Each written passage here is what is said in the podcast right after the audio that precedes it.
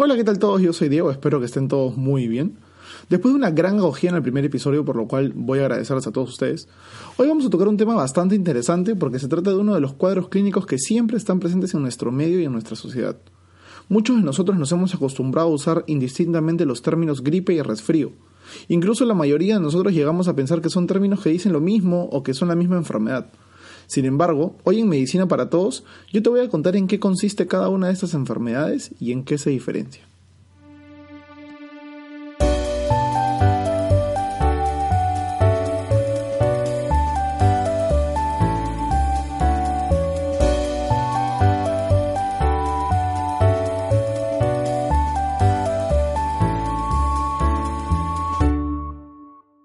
Y el día de hoy vamos a comenzar hablando un poco de la gripe. La gripe es una enfermedad causada por un virus y vamos a tener esta palabra muy presente, es un virus. Y en específico este virus se llama virus de parainfluenza y tiene dos tipos, el A y el B. Esta enfermedad suele presentarse en las estaciones de invierno u otoño en zonas templadas y suele haber un gran número de personas infectadas y con la misma condición. ¿Qué nos quiere decir esto? Que es una enfermedad que se transmite muy fácilmente, ¿cierto? Además, este virus puede sobrevivir en el cuerpo humano hasta en una temperatura de 0 grados centígrados, pero fuera del cuerpo humano aún a temperaturas menores. Entonces es un virus que resiste temperaturas extremas. Sin embargo, y esto es algo a nuestro favor, puede ser fácilmente inactivado mediante detergentes o desinfectantes, lo cual nos haría sospechar de que esta enfermedad es prevenible. Ahora, hablemos un poco de los síntomas principales de esta gripe.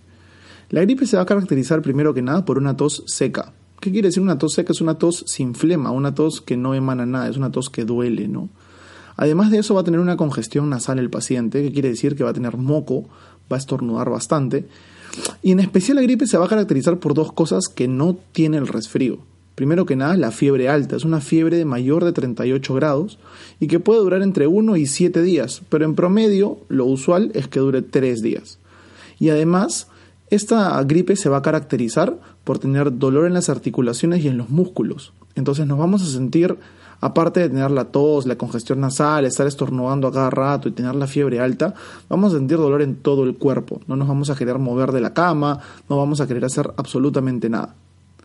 Ahora, para contarte un poco más o menos cómo funciona la historia. En medicina existe lo que se llama historia natural de la enfermedad. Básicamente significa saber cómo actúa la enfermedad en el cuerpo humano. Nosotros como médicos somos responsables de saber la historia natural de la enfermedad en cada una de las patologías que existen en el mundo.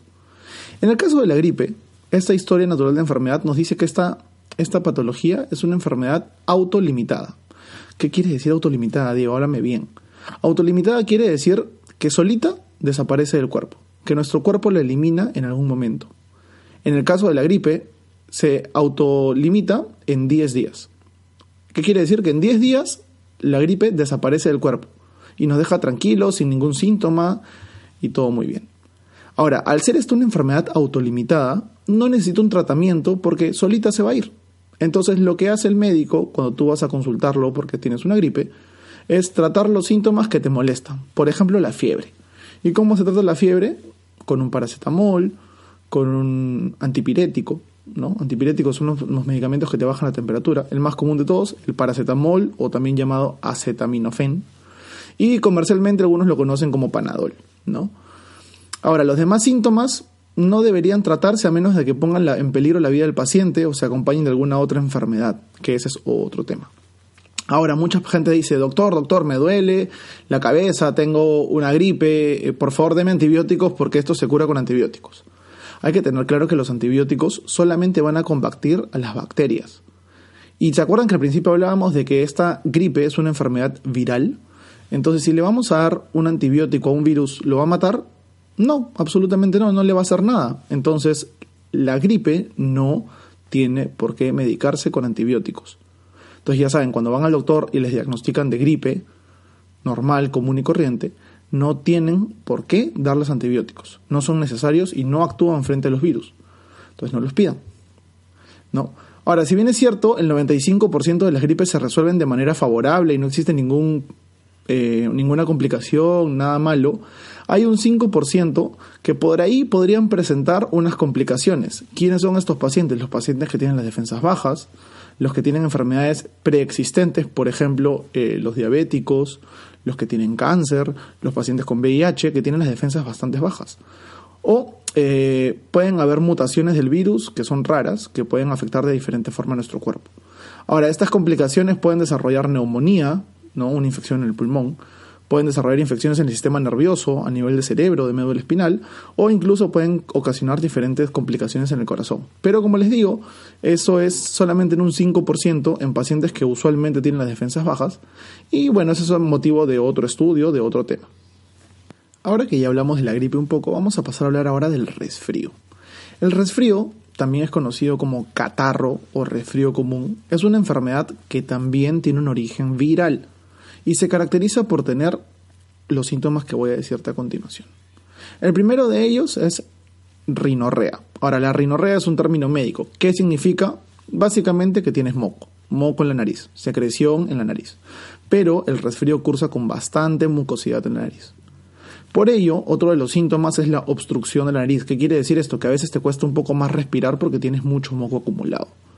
Además de eso, el resfrío tiene dolor de garganta, estornudos, malestar general, pero que no llega a dolor de articulaciones ni muslos, y tiene una fiebre, pero es una fiebre muy baja, muy tenue, que no llega ni siquiera a los 38 grados. Además de eso, puede incluirse también los síntomas de una tos, una tos con, con flema, sin flema, y usualmente el resfrío dura de entre 1 y 3 días, no más. ¿no? Usualmente no dura más de eso.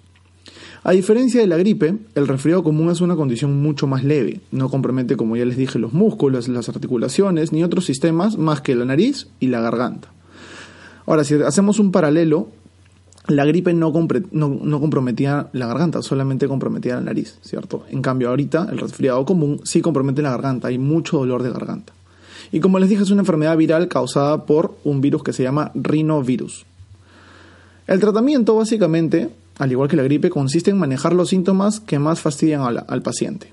No existe una cura para el resfriado común, o sea, no hay tratamiento que combata directamente el virus, solamente las defensas del cuerpo para destruir a este virus que está invadiendo.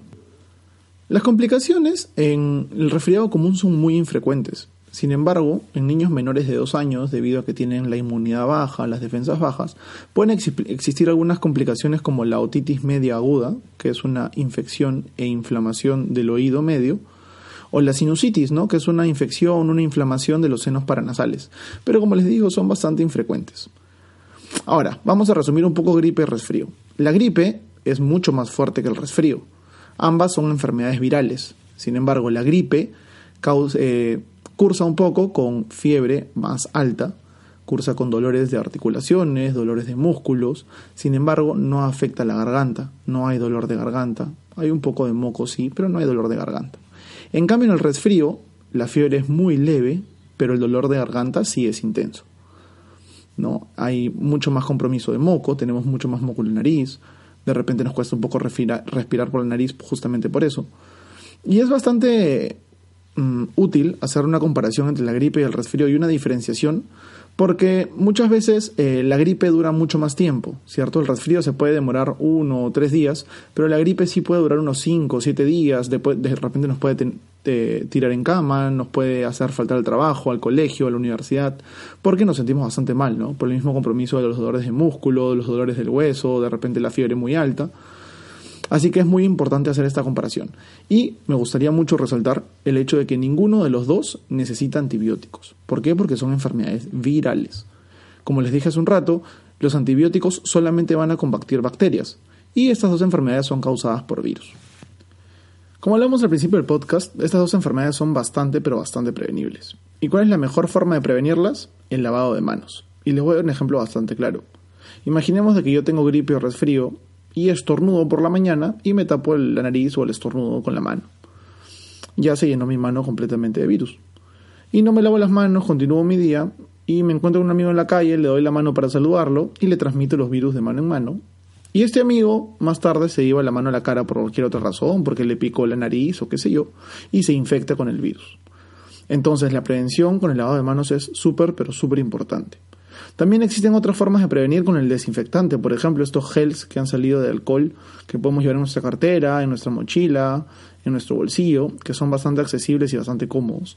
también son una forma muy importante de prevenir, porque recuerden que el virus de la gripe por lo menos se inactiva con el alcohol, ¿cierto? Con los desinfectantes. Se dice que no debemos acercarnos a personas que tengan los síntomas, eso es un poco más complicado, porque no vamos a ir por la calle preguntándole, oye, ¿tú tienes gripe o no? Pero también se indica, ¿no? Ahora, la OMS o la Organización Mundial de la Salud recomienda el uso de máscaras o mascarillas a las personas que tienen los síntomas de gripe y de resfrío. Eso en nuestra sociedad, en nuestro medio, no es, no es muy factible, no es muy común porque no tenemos una buena cultura de prevención, pero también es indicable. Y quiero recalcar el, el uso prohibido de los antibióticos. ¿no? no deberíamos usar antibióticos en la gripe o el resfrío porque no tienen ninguna indicación. ¿no? Es muy importante no usar antibióticos. Espero que hayamos tenido claro entonces la diferencia entre gripe y resfrío. Eh, nos vamos a ver en el siguiente episodio del podcast en el cual vamos a hablar de tuberculosis, cómo diferenciarla, de qué trata, cómo, cómo se previene, estoy expuesto, no estoy expuesto, si mi familiar tiene tuberculosis yo también la puedo tener, de qué trata esto, eso lo vamos a hablar en el siguiente episodio que va a ser un poquito más extenso. No se olviden de que me pueden seguir en mis redes sociales como Diego BTY en Instagram y también en mi blog en Instagram de Pizarra Médica, en el cual subo contenido médico y del día a día de el hospital, junto con otras dos compañeras más. Si les interesa, si les vacila, dense una chequeada, estoy para ustedes. Nos vemos en el siguiente episodio. Muchas gracias a todos.